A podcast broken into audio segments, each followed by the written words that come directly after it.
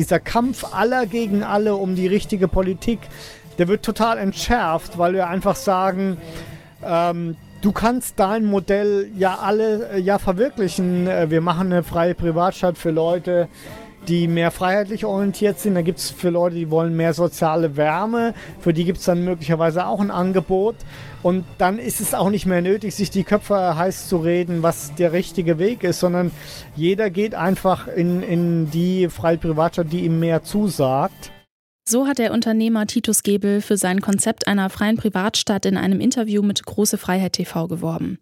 Die Idee, in einer Privatstadt regiert nicht der Staat. Stattdessen werden die Gesetze und Regeln für das Gebiet von einem Unternehmen festgelegt.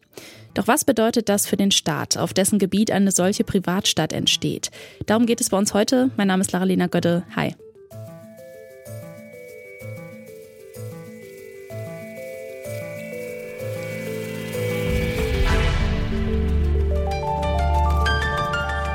Zurück zum Thema.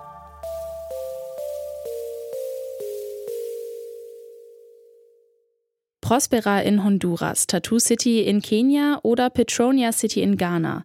Das sind nur einige Beispiele für Projekte für private Städte. Immer mehr Unternehmerinnen sehen darin eine lukrative Investition. Doch was genau verbirgt sich hinter dem Konzept? Das erklärt meine Kollegin Sophia Ulmer mal genauer. Eine Privatstadt ist eine Stadt, die von einem Unternehmen verwaltet wird. Das bedeutet, alle Lebensbereiche sind privatwirtschaftlich geregelt. Polizei, Schulen, Krankenhäuser und Straßenbau liegen nicht mehr in den Händen einer Regierung, sondern sie werden von den Unternehmen als Dienstleistung angeboten. Um eine solche Stadt zu gründen, sucht ein Unternehmen im ersten Schritt ein unbewohntes Gebiet und eine Regierung, die willens ist, das Gebiet abzugeben. Ist beides gefunden, handelt das Unternehmen mit der Regierung die Konditionen aus. In der Privatstadt gelten dann nicht mehr die Gesetze des jeweiligen Landes, sondern die Gesetze, die das Unternehmen festlegt. Die Idee ist, die Menschen sollen frei leben können, ohne sich dabei nach der Politik des jeweiligen Staates zu richten.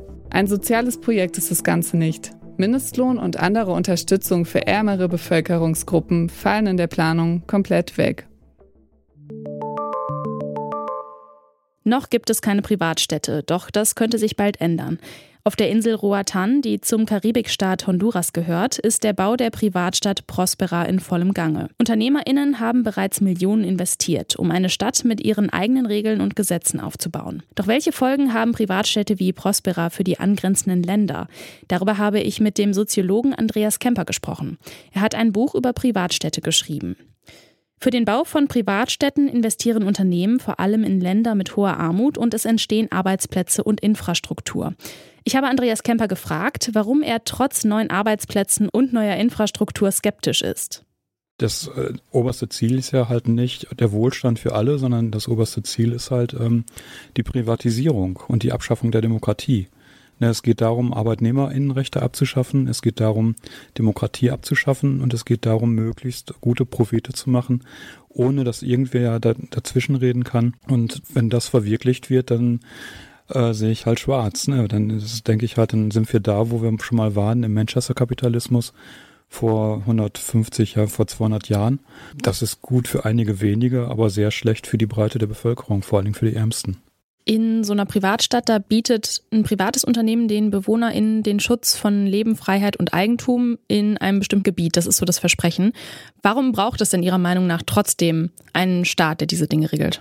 Naja, es braucht vor allen Dingen Demokratie. Ne? Das ist halt, es braucht einen äh, Interessenausgleich, der fair ist. Und Demokratie heißt ja, dass die Mehrheit entscheidet. Und dass auch, ähm, dass es auch einen Minderheitenschutz gibt in dem Sinne, dass halt die Schwächsten der Gesellschaft auch halt ähm, Menschenrechte einklagen können. Und das alles wäre halt in einer rein Privatrechtsgesellschaft, in einer Privatstadt nicht mehr gegeben. Da würde halt, wie Titus Gebel, einer der Privatstadtinvestoren, gesagt haben soll, ähm, da Demokratie sei für ihn die Abstimmung mit dem Geldbeutel. Ja, wer am meisten Geld hat, setzt sich durch. Und das ist meiner Meinung nach eben fatal. Und das, da ist dann auch kein Schutz mehr gewährleistet für die Ärmeren, sondern die Reichen können dann letztlich alles durchsetzen. Warum suchen sich denn die Unternehmen gerade die Staaten aus, die sie sich jetzt ausgesucht haben? Also warum kommt jetzt kein Unternehmen auf die Idee, äh, so eine Privatstadt in Frankreich zu installieren oder so? Es geht darum, in Staaten reinzugehen, die sehr arm sind, die sehr klein sind, um dann auch sich durchsetzen zu können. Also wir haben jetzt zum Beispiel in Honduras gerade die Situation, dass die Regierung, also es hat da Wahlen gegeben im letzten Jahr und da ist eine linke Regierung an die Macht gekommen und die hat jetzt durchgesetzt, dass es dass die Gesetzesgrundlage jetzt aufgehoben wird ne, mit den Privatstädten. Und Honduras ist aber ein sehr kleines Land, sehr armes Land mit einer sehr hohen Gewaltstatistik und so weiter. Und da geht jetzt ähm, die Privatstadt hin oder die, das Pri Privatstadtprojekt hin und sagt, pass mal auf, wir haben ähm, unsere Firmen angemeldet, halt gar nicht jetzt in, in Honduras, sondern in anderen Staaten, wo es ein Handelsabkommen gibt. Und ihr könnt uns jetzt gar nicht einfach so rausschmeißen. Wir, wir ähm, haben hier äh, Verträge, die laufen über Jahrzehnte und wenn ihr uns kündigen wollt, wenn ihr uns rausschmeißen wollt, dann werden wir internationale Schiedsgerichte dann ansprechen und das läuft gerade auch.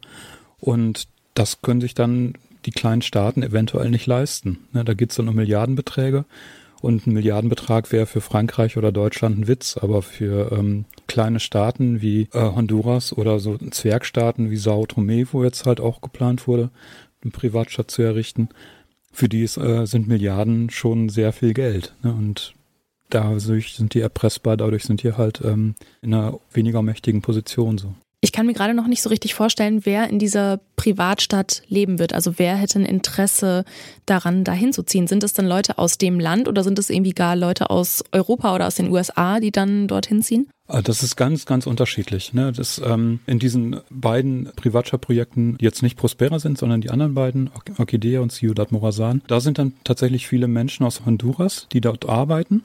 Und das muss man sich vorstellen wie so äh, Maquiladoras, quasi eine Art Fabrikstätte oder, oder Produktionsstätte, wo dann allerdings die Menschen auch selber dann dort wohnen und ähm, Genau, das sind dann halt hauptsächlich Arbeiter, Arbeiterinnen, wo es dann aber sehr viel weniger Arbeitsrechte gibt das, äh, und eben keine Demokratie.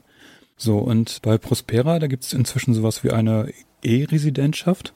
Das gibt es auch hier in Europa, in Estland, wo es eine elektronische Staatsbürgerschaft gibt. Die ist dann eingeschränkt, aber man muss dann nicht wohnen, sondern man kann dann dort Unternehmen anmelden, Steuern sparen und so weiter. Und das gibt es da auch in Prospera. Das heißt, es ist dann diese virtuelle Community. Und äh, dann gibt's natürlich dort auch viele Reiche, die da hinziehen, die dann da unter ihre Unternehmen aufbauen und die ähm, genau dann dort Steuern sparen können. Und als äh, vierte Gruppierung, und da habe ich am meisten Angst vor oder am meisten Sorgen davor, dass es Geflüchtete sind. Ja, es gibt ähm, immer mehr Geflüchtete, auch durch die Klimakatastrophe. Und eine ähm, Befürchtung von mir ist, dass halt an den Rändern von den Metropolen, also am Rand der Festung Europa dann äh, diese äh, geflüchteten Städte, diese Zeltstädte dann zu Privatstädten ausgebaut werden, wo dann halt der, der Staat seine Verantwortung abgibt und äh, dann das outsourced und sagt, ja, besser die kriegen irgendeine Stadt, als wenn die nur in Zelten leben. Und das könnten dann tatsächlich Privatstädte werden als Refugee Cities, also als Geflüchtetenstädte, wo die Geflüchteten keine Rechte haben, die können ja auch nicht zurück. Das Land ist zerstört durch die Klimakatastrophe. Die können auch nicht weiter und dann sind die dazu gezwungen, quasi in diesen Privatstädten zu leben. Und momentan ist das im Aufbau und es gibt tatsächlich auch personelle Überschneidungen von diesen Refugee Cities und ähm, den Privatstädten in Honduras. In Privatstädten können neue Arbeitsplätze entstehen. Davon profitiert dann auch die Bevölkerung im angrenzenden Staat. Doch es gibt keine staatliche Regulierung und damit auch weniger Arbeitnehmerinnenrechte, fürchtet unser Gesprächspartner Andreas Kemper. Privatstadtunternehmen suchen sich für ihre Projekte gezielt kleine und arme Staaten wie etwa Honduras. Für die ist es schwerer, sich gegen Investorinnen zur Wehr zu setzen. Privatstädte können zwar jede Menge Freiheit bieten, aber nur für die Menschen, die sich leisten können, dort zu wohnen. Und damit sind wir raus für heute. Die Redaktion für diese Folge hatte Sophia Ulmer, Mira Emmerling und Toni Mese. Benjamin Seidani hat die Folge produziert und Chefin vom Dienst war Alea Rentmeister. Und ich bin Laralina Gödde. Ciao. Zurück zum Thema vom Podcast Radio Detektor FM.